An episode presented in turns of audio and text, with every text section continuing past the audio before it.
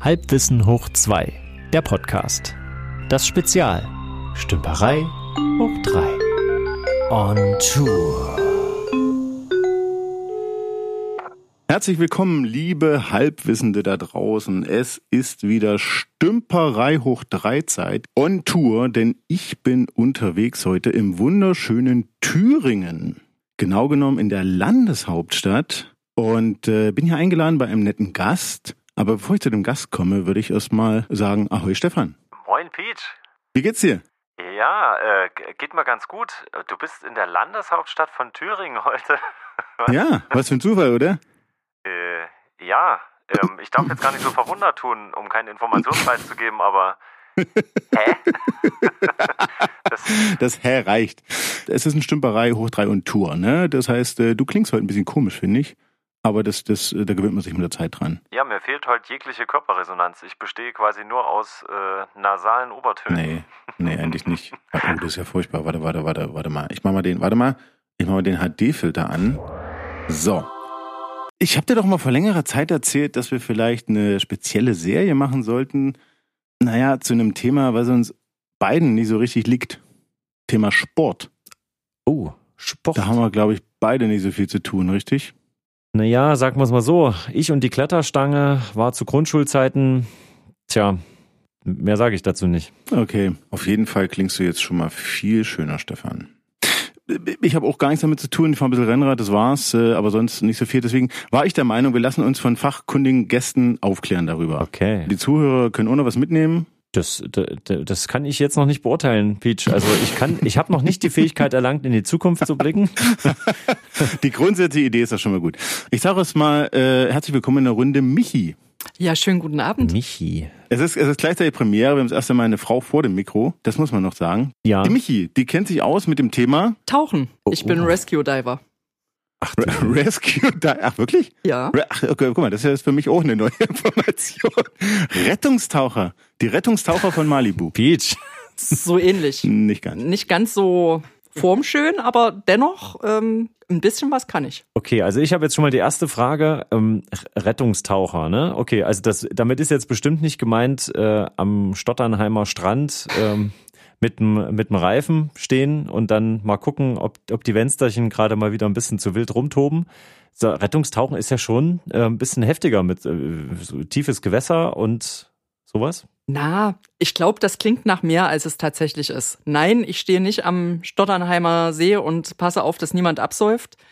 Ähm, das wäre mir auch tatsächlich viel zu kalt. Ich bin eher so ein Warmduscher, deswegen ist mein momentan favorisiertes Tauchgebiet Ägypten. Und Ach so, alles klar. Dort habe ich auf meinen seit 2006 vorhandenen Tauchschein aufgesattelt und habe dann irgendwann auch den Rescue Diver Kurs gemacht. Ich bin damit nicht ausgebildet, um wirklich Menschen, die noch nicht tauchen können, selber auszubilden, sondern im Grunde ist die Ausbildung dafür da, Probleme zu erkennen, bevor sie zum Problem werden. Also man lernt in dem Kurs, wie man mit einem panischen Taucher umgeht, wie man mit einem bewusstlosen Taucher umgeht, wie man den schnellstmöglichst wieder an die Oberfläche bringt, ohne dafür zu sorgen, dass ihm die Lunge reißt. Solche Sachen. Ui, Jetzt hat sie schon ganz schön viel geteasert, ne? Ja, ich muss ja auch sagen, also mehr als Schnorcheln war es bei mir bisher auch nie. Ich habe mich da nicht so richtig getraut und ich weiß, dass mein Papa mal so mutig war, damals so im Afrika-Urlaub, da war ich ja noch ein bisschen kleiner.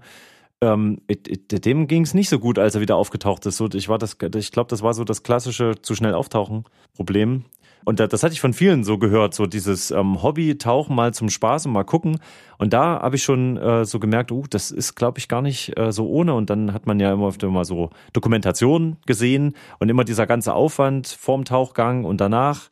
Oder dann, wenn es halt mal so Unfälle gab oder so Leute, die nach Wracks geraucht äh, geraucht, getaucht sind, da ist mir auch aufgefallen, dass das ja ein ganz schöner Aufriss ist dafür. Und du bist quasi dafür da, um das Ganze vorher, habe ich das richtig verstanden, so beim Lehrgang oder so, die Leute schon zu beobachten und denen da Tipps zu geben. Aber du bist dann auch im Einsatz quasi. Wenn dann mal was passiert, wirst du losgeschickt. Nein, ich bin im Grunde ganz normaler Gast, wie jeder andere auch. Ich habe aber meinen Blick ein bisschen geschult. Das bedeutet, ich gehe natürlich in den allermeisten Fällen auch mit Guide mhm. und erkenne aber, wenn jetzt jemand zum Beispiel Probleme mit der Tarierung hat und kann im schlimmsten Fall ihm helfen. Ah. Also im Grunde ist es nicht meine Aufgabe, jeden zu retten. Das machen normalerweise die Guides oder Tauchlehrer. Aber ich bin so ein, so ein Backup. Also ich kriege auch kein Geld dafür. Ich zahle ganz normal für den Tauchgang wie jeder andere Gast auch. Also es ist so ein bisschen wie der Erste Hilfe Ausgebildete auf Arbeit. Ja, genau, genau. Gibt es ja immer einen Kollegen, der benannt ist. Genau. So ungefähr kann man das äh, sehen. Wir sind schon mittendrin im Thema, Stefan, oder? Ja. Eigentlich wollte ich ein bisschen einführen. Ich fange ja immer gern an mit äh, dem Wörterbuch. Das Wörterbuch sagt, Tauchen ist eine Tätigkeit, bei dem der gesamte Körper unter Wasser ist. Oh, gut, gut, dass wir das nochmal geklärt haben. Schöne Definition. Jetzt hast du nämlich Schnorcheln gesagt und da denke ich, na eigentlich ist ja da auch der ganze Körper unter Wasser, aber nee, da gucken so ein paar Haare raus. Äh, Und das ist wahrscheinlich der Unterschied. Naja, und manchmal hat man ja beim Schnorcheln das Bedürfnis, auch mal kurz zwei, drei Meter abzutauchen. Das macht man auch. Das wäre dann Aber es Apnoe-Tauchen. käme durch. Oh, Apnoe. Genau, Apnoe gegen. Ist das eigentlich Tiefseetauchen, was du machst? Ist das schon Tiefseetauchen? Nee. Naja, ich darf mit meinem, mit meiner Brevetierung bis 30 Meter. boah, das ist aber schon viel, oder? Boah, das ist schon heftig. Das ist viel und das ist auch, also meine Wohlfühlzone liegt so bei um die 18 Metern, weil man natürlich im Hinterkopf hat, was passieren kann. Pro Meter eine Tonne Gewicht, sagt man, oder? Na, der Umgebungsdruck steigt um ein Bar alle 10 Meter. Das bedeutet, an der Wasseroberfläche hast Ja. du einen, einen Druck auf deinen Körper von einem Bar. Ein Bar Luftdruck, ja. Und Hm. bei 10 Metern Tiefe hast du schon zwei Bar. Das heißt, da hast du schon den Druck, der auf deinen Körper lastet, verdoppelt. Aber spürst du das? Also hast du dann wirklich das Gefühl, dass es gerade enger wird von allen Seiten?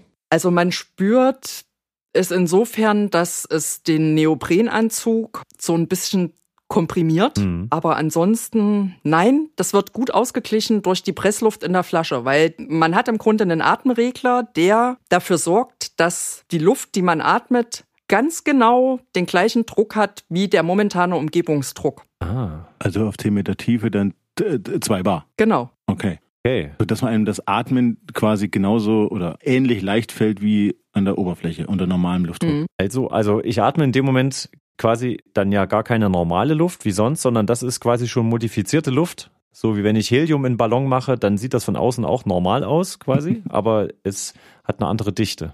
Mm, Ja, aber bei dir kommt, es- also vom Gefühl her kommt bei dir die gleiche Dichte an wie an der Wasseroberfläche. Mhm. Und es ist auch grundsätzlich erstmal die gleiche Luftzusammensetzung. Ach so. Aber auch da gibt's wieder Ausnahmen. Also es gibt zum Beispiel die Möglichkeit, um einer Stickstoffnarkose vorzubeugen, dass man eben das sogenannte Nitrox in die Flasche packt. Das ist also Mhm. eine Luftmischung mit einem erhöhten Sauerstoffgehalt. Nitrox erinnert mich jetzt äh, an äh, die Nitro Booster, die man in äh, Autorennspielen immer quasi zünden kann, wenn man noch ein bisschen mehr Boost braucht. Es hat auf jeden Fall den Vorteil, dass man nach dem Tauchgang weniger müde ist. Ähm, es hat den Nachteil, der jetzt für mich sich nicht auswirkt, aber vielleicht für einige andere, dass man damit nicht so tief tauchen darf. Ähm, das heißt, maximal sind da 35 Meter. Gott, wer will denn freiwillig so tief tauchen? Naja, es gibt schon ganz Verrückte, die auch 60, 70 oder 80 Meter tauchen wollen, aber da setzt dann eben wirklich schon die Stickstoffnarkose ein. Also da wird man dann berauscht. Ist es schon mal passiert, dass da jemand so eine Kartusche mit Lachgas verwechselt hat?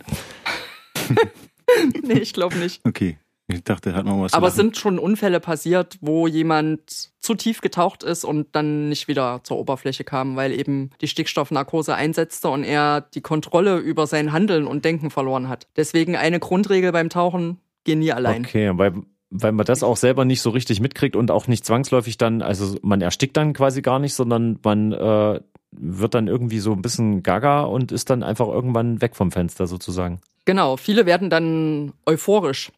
Mhm. Erstmal. Also doch Lachgas. Ähm, ich habe das auch bei dem, bei einem meiner Kurse habe ich das quasi praktiziert. Da wurde dann auf 30 Meter hat der Tauchlehrer eine Tafel hingehalten und hat eine Matheaufgabe draufgeschrieben, die ich an der Oberfläche total easy hätte lösen können. Mhm. Ähm, das hat da unten ein bisschen länger gedauert. Mhm. Einfach um zu spüren, wie sich das auswirken kann. Das ist ja auch gar nicht mal so ohne, ne? Ich meine, man stellt sich das immer so vor, in Filmen wird das ja immer, ist ja immer alles so gut sichtbar unter Wasser aus. Ist jetzt totaler Katastrophen-Horrorfilm, wo man nie ganz was sieht. Ähm, aber die meisten Gewässer sind ja wahrscheinlich eher so trüb. Also ich frage mich ja sowieso, wie man dann, ich weiß nicht, wie, wie ist das bei, bei 20, 30 Metern? Ist da, ist da noch viel Helligkeit? Kann man sich da noch halbwegs orientieren? Also man kann sich, also ich spreche jetzt natürlich nur für Ägypten, weil ich habe damals den Tauchschein in Thailand gemacht und seitdem war ich nur in Ägypten zum Tauchen. Mhm. Dort ist es tatsächlich so, dass man locker auf 30 Meter sich noch gut orientieren kann, aber du verlierst eben die Farben. Du verlierst die Rotanteile. Im Grunde sieht alles aus wie mit einem Blauschleier überzogen. Blau-weiß. Oh Gott, alles bayerisch. naja, ganz so kariert ist es nicht. Nee. Und, und hast du dann, wir, wir hatten im Podcast in der einen Folge hatten wir mal drüber so philosophiert über dieses tiefen Höhenangstgefühl in, im Wasser. Hast du das schon mal, dass du den? Das war deine Angst. Ja, meine ist ja, aber Angst, wir haben wenn du auf dem Wasser schwimmst, jemand auf einmal, der Gott auf einmal sagt, das Wasser ist weg und du fällst nach unten. Das war ja nur mein, mein anschauliches Beispiel. Ich wollte, also mir ist das Na, ja selber ja, im Wasser ja. schon gegangen, so, wie gesagt, mal, mal den Kopf runterhalten und mal schauen und dann habe ich weit unter mir irgendwo so, so Felsvorsprünge gesehen und da ist mir bewusst geworden, ach du je, ich bin ja super hoch über dem Boden gerade. Was du meinst, ist wahrscheinlich, ob man unter Wasser sich dahingehend orientieren kann, wo oben und wo unten ist. Das ist wahrscheinlich sehr schwer aufgrund dieses schwerelos-ähnlichen Gefühls, oder? Kann man sehr gut, weil 99 Prozent aller Taucher gehen mit einem Tauchcomputer und der zeigt dir ganz automatisch an, auf wie viel Meter du dich befindest. Hm. Ja. Und du hast natürlich auch gerade in Ägypten die Orientierung durch die Sonne. Ja. Also du weißt. Auch auf 20 Meter Tiefe. Oben ist da, wo die Sonne ist ja auch auf 20 Meter Tiefe. Ah, okay. Aber dann kriegst du ja das Gefühl für die Tiefe auch dadurch, wenn du dann siehst, wo ist denn diese spiegelnde Oberfläche und das, ist das nicht, also jetzt, ich muss, das ist nochmal diese Frage. Ist das nicht irgendwie, macht einen das nicht so ein schummriges Gefühl, wenn man dann so hochguckt und sieht jetzt, oh, das ist jetzt aber weit weg, die Oberfläche. Auch mit dem Wissen, ich muss ja auch da wieder hoch und darf nicht zu schnell und so weiter. Darf nicht zu schnell da hoch. Genau. Das kann einen schon so ein bisschen in Sorge oder vielleicht sogar Angst und Panik versetzen. Deswegen ist zum Beispiel meine Komfortzone bei 18 Metern. Tiefer brauche ich nicht, weil ich in meinem Kopf auch oft den Gedanken habe, was ist denn wenn? Mhm. Also ich kann ja nicht einfach hochschießen, sondern da gibt es ja auch noch Sachen zu beachten. Mit Luft ist es ja so, wenn du einen mit Luft gefüllten Ballon nach unten nimmst und damit wieder hochgehst, also wie beim Apnoe-Tauchen, mhm. dann passiert nichts. Aber wenn du einen Ballon unten auf 30 Metern aufbläst mhm.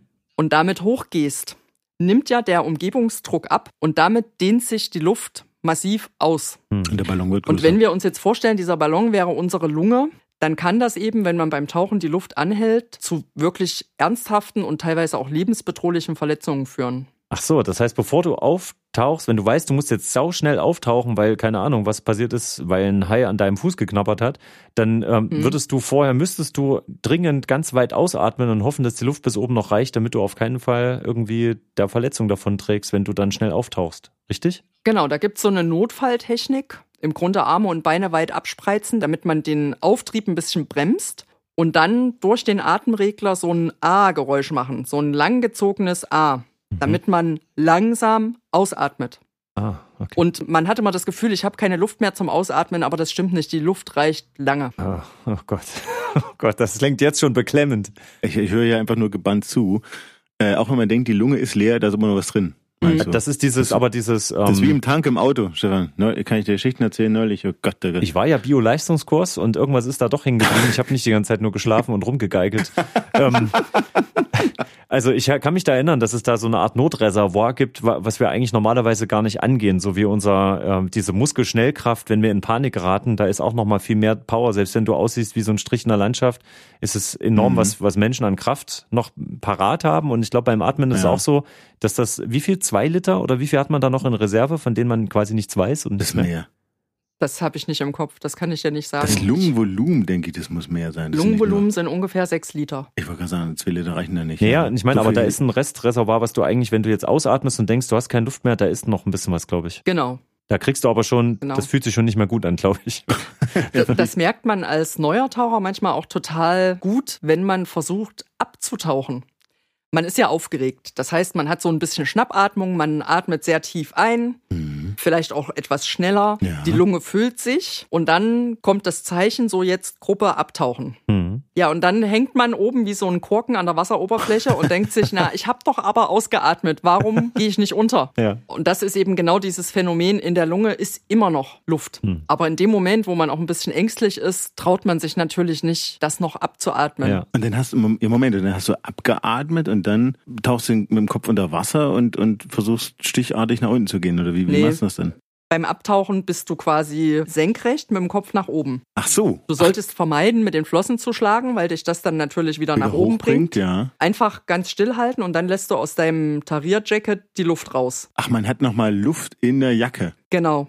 Das ist dafür da, dass man, also normalerweise, wenn Keine man den Atemluft. Tauchgang Nee. beginnt, nee, Ja. das ist auch an der Pressluftflasche mit angeschlossen, da Ach hast du so. zwei Knöpfe zum Luft zuführen und Luft ablassen. Ja. Und wenn man den Tauchgang beginnt und beispielsweise vom Boot aus dann reinspringt, will man ja nicht sofort unten auf 10 Metern landen, sondern man möchte es ja in der Regel ein bisschen gemütlicher haben.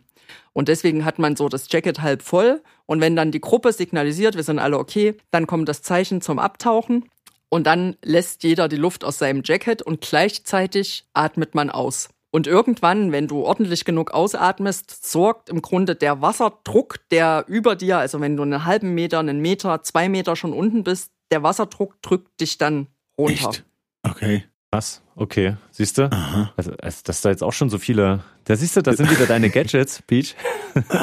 Ja. 100.000 kleine Gadgets. Ich, ich muss ja immer so an, keine Ahnung, Perlentaucher oder sowas, so ganz klassisch. Apnoe. Oder so ärmere Länder, ja, die da, keine Ahnung, vielleicht auch Schiffwracks absuchen. Oder Schwammtaucher. Ja. Ja. und die machen das ja ohne Hilfsmittel. Das ist ja wirklich kreuzgefährlich. Da musst du ja wirklich so gut eingewiesen werden äh, von erfahrenen Älteren. Das saugen die mit der Muttermilch auf.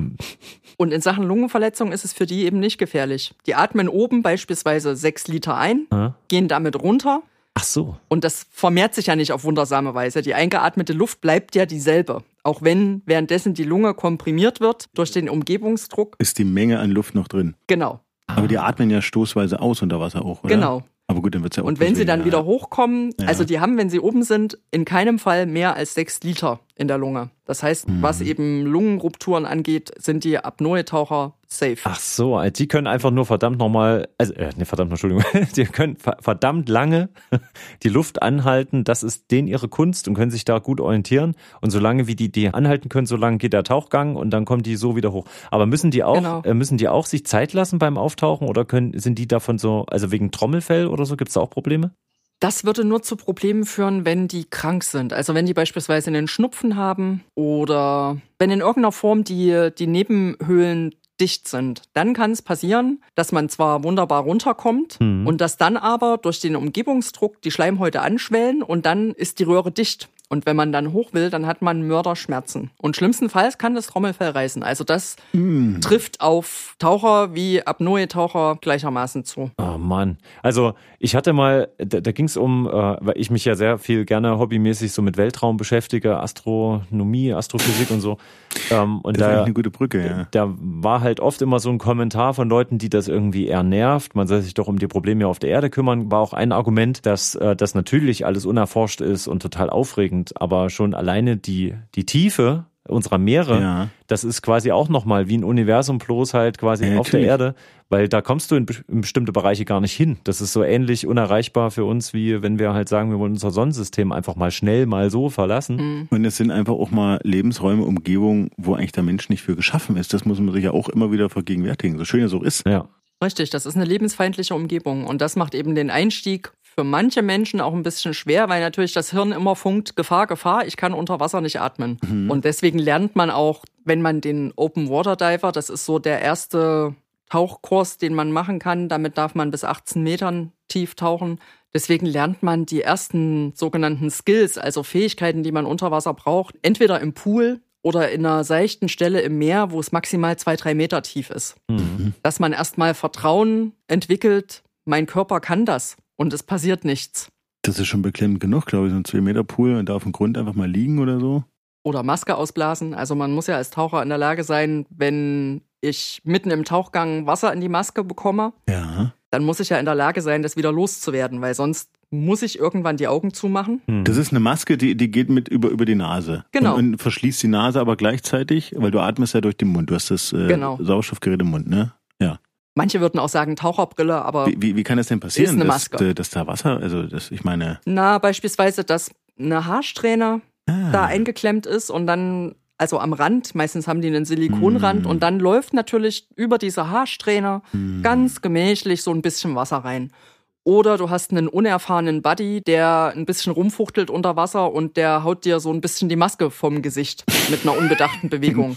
Äh, ja, wie, wie machst du das jetzt leer? Schneuzen. Also du atmest durch deinen Atemregler ein. Dann schaust Durch du nach Mund. oben Mhm. und hältst die Maske am oberen Rand, also quasi auf Höhe der Augenbrauen, fest. Ach so, und damit das wie so Luftblasen, die Und aufsteigen. dann atmest du durch die Nase aus. Und dann kommt unten das ganze Wasser mit ein bisschen Luft wieder raus. Und dann ist sauber. ah. Das wollte ich nämlich vorhin schon fragen, um nochmal kurz einen Sprung zu machen, äh, wegen oben und unten.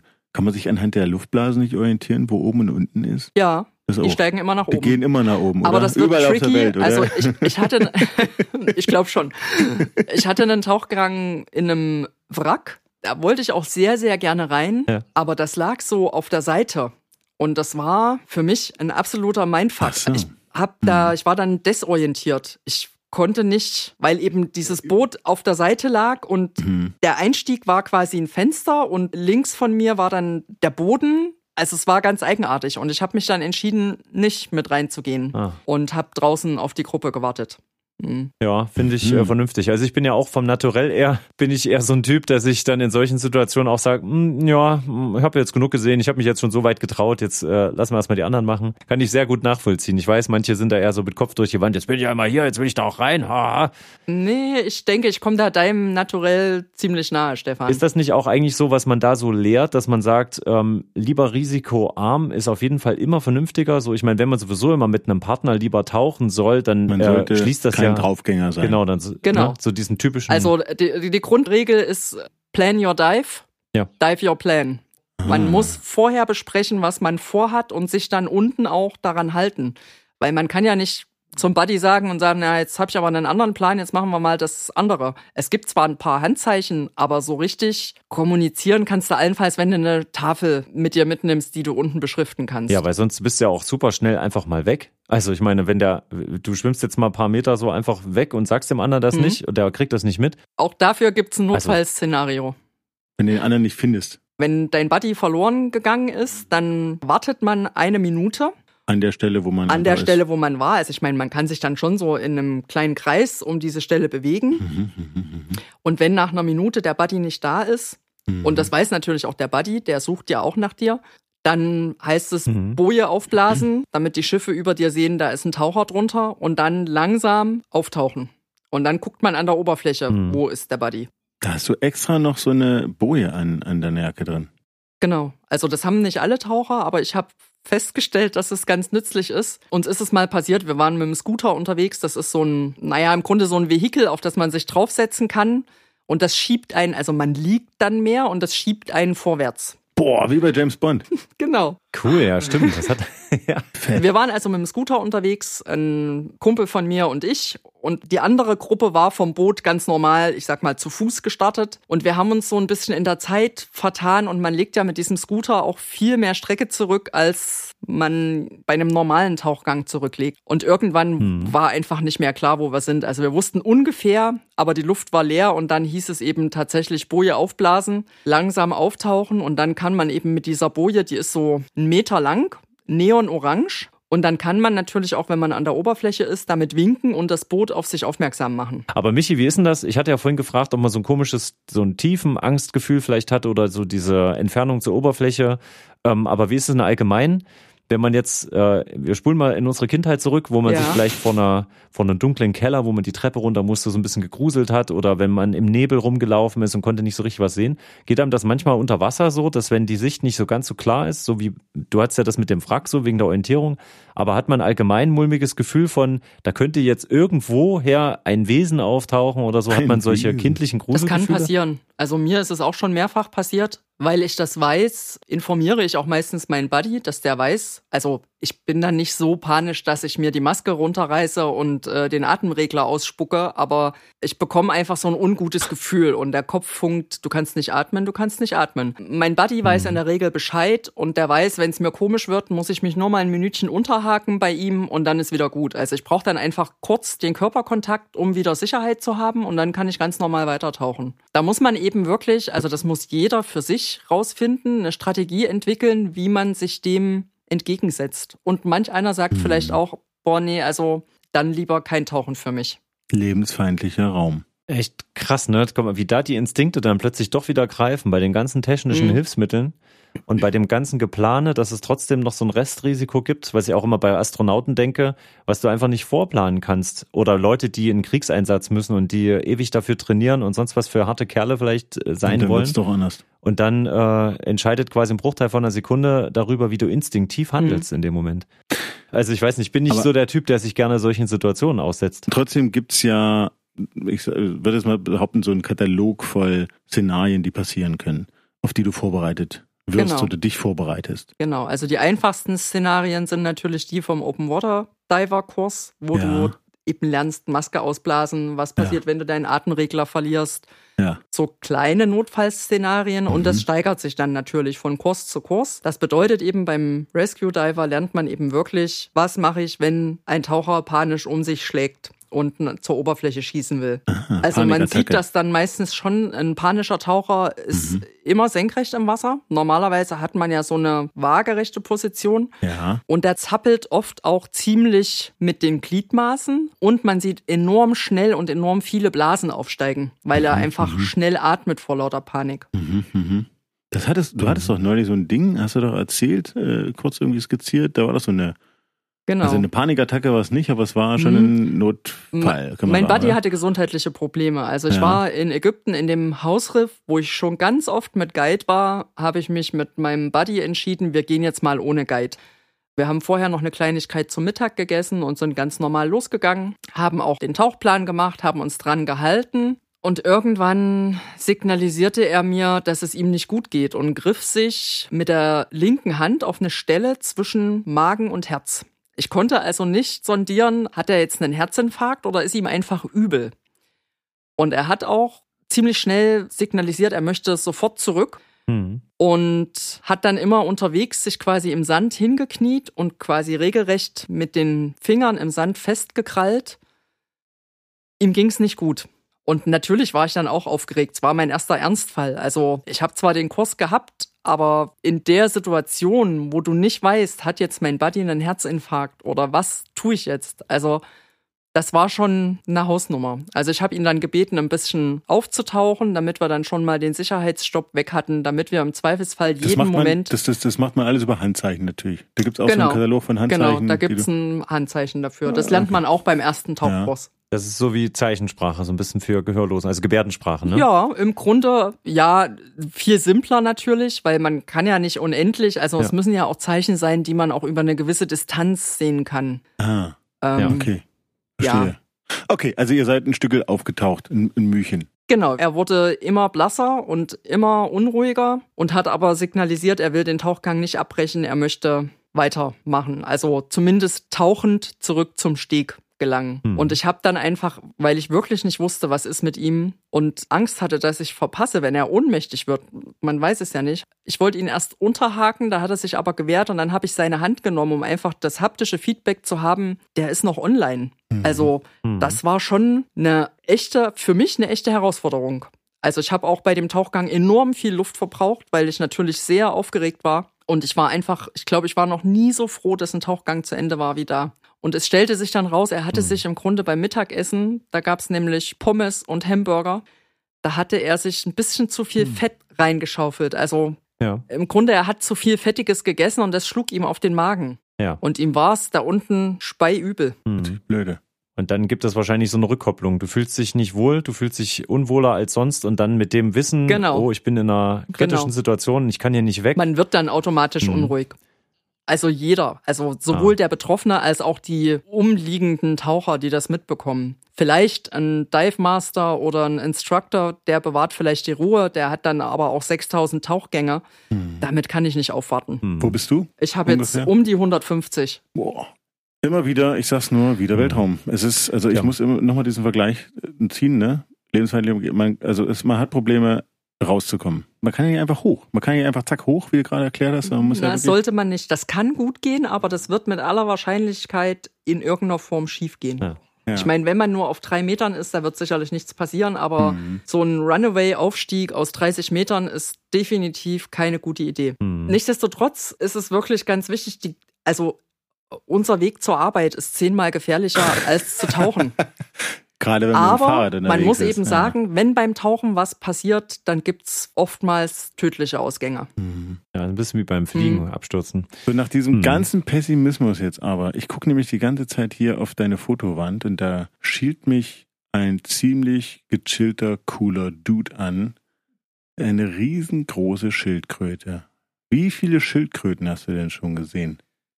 Boah, ich denke mal so um die 30. Boah. Und die sind wirklich, also so gechillte Wesen habe ich noch nie getroffen. Also falls es sowas wie nächstes Leben gibt, dann wäre ich gerne im nächsten Leben eine Schildkröte. Oder ein also, Oktopus. also eine Meeresschildkröte. Natürlich. ja, bitte. Wo kann ich das bestellen? Was hast du noch? Was Oktopusse hast du auch gesehen? Ja, ganz viele Oktopoden habe ich gesehen. Oktopoden. Oh. Und haben die dich, haben die dich auch angesaugt? Haben die dich nee, äh, berührt? haben sie leider nicht. Die sind ja erstmal, wenn man die entdeckt, die wollen ja nicht entdeckt werden. Wenn man sie dann entdeckt und die kriegen das mit, dann sind die sehr, sehr schüchtern. Ich dachte, die sind neugierig. Ja. Mhm, aber erstmal, also wenn man zu schnell zu nah kommt, ziehen die sich erstmal in ihr Schlupfloch zurück. Und dann braucht's eben Geduld. Dann muss man warten. Und wenn man halt Pech hat, dann will der Rest der Gruppe weiter und dann kann man nicht warten. Deswegen habe ich aber schon einige Einzeltauchgänge gemacht, wo dann mein Guide, der wusste dann schon, ich will einen Oktopus Okay, und ich brauche Zeit. Und da hatte ich wirklich fünf Minuten, die zu beobachten. Das ist mega spannend. Das war dann am späten Nachmittag.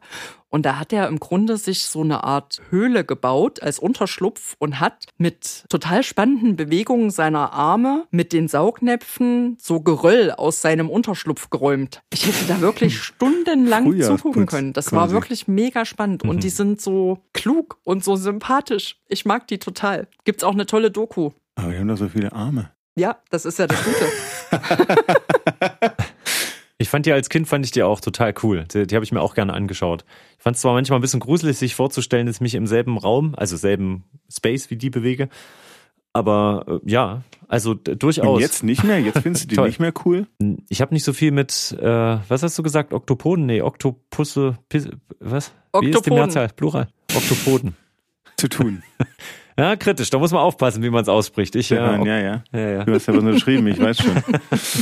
Um aber trotzdem kurz nochmal, bevor wir vielleicht zum Ende kommen sollten, müssten, ähm, kurz nochmal etwas Negatives oder, oder Gefahren aufzufangen. Da gab's doch diesen Film.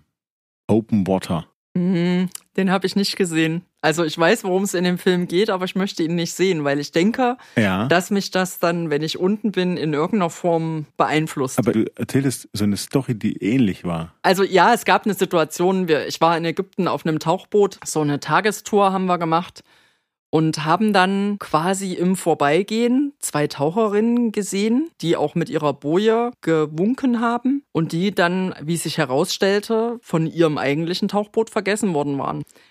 Also Ah. natürlich ist jedes Boot da hilfsbereit. Also wir haben die natürlich eingesammelt und auch mitgenommen. Ähm, die sind ja auch mit Funk ausgestattet, sodass die sich untereinander auch verständigen können. Aber das war schon krass. Also die Vorstellung, dass du dann da im Wasser hochkommst bei 40 Grad Gluthitze. Du hast ja nichts zu trinken. Du hast nach dem, nach dem Tauchen einen Wahnsinnsdurst. Und du bist wie weit draußen ungefähr? Das können schon ein paar Kilometer sein.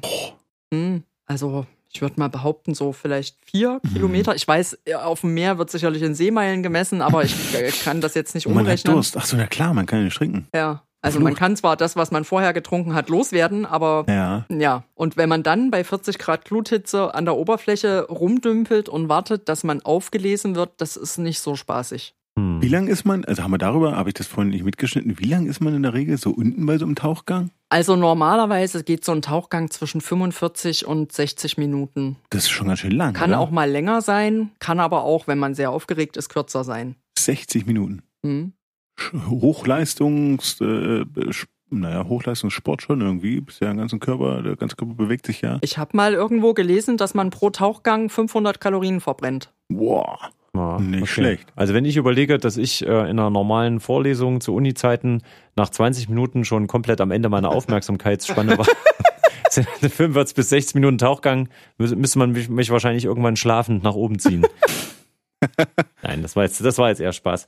Ähm, was aber weniger ein Spaß ist, Ja. wenn ich, wenn ich hier auf mein Gadget an meiner, an meinem Arm schaue. Nennt sich Uhr, ne? Das ist bei euch Tauchern, ihr müsst ja auch immer auf eure Instrumente gucken. Und ich gucke ja schon mit Sorge. Willst du mir sagen, ich soll Schluss machen? Staffelstab. Gut, Stefan, Ich will das, das war auf jeden Fall ein netter kleiner Ausflug in die Welt des Tauchens, oder? Musst du, musst du zugeben. Auf jeden Fall. Also super spannend. Und es ist auch ein bisschen, ich, ich habe immer noch ein mulmiges Gefühl. Es ist wirklich, ich glaube, jedes Mal, wenn ich mich mit dem Thema Tauchen beschäftigt habe, habe ich so das ähnliche Gefühl wie jetzt. Ich denke so, oh, das ist super faszinierend, aber auch ein bisschen gruselig. Hm, das trifft's genau. Dann habe ich das Richtige erreicht. Ich wünsche dir eine gute Nacht, Stefan. Bis zum nächsten Mal, wenn es wieder heißt Halbwissen Hoch zwei. bei einer, naja, ich nenne es mal Sportsfreunde hoch. Drei. Das hat doch gut geklappt. Super.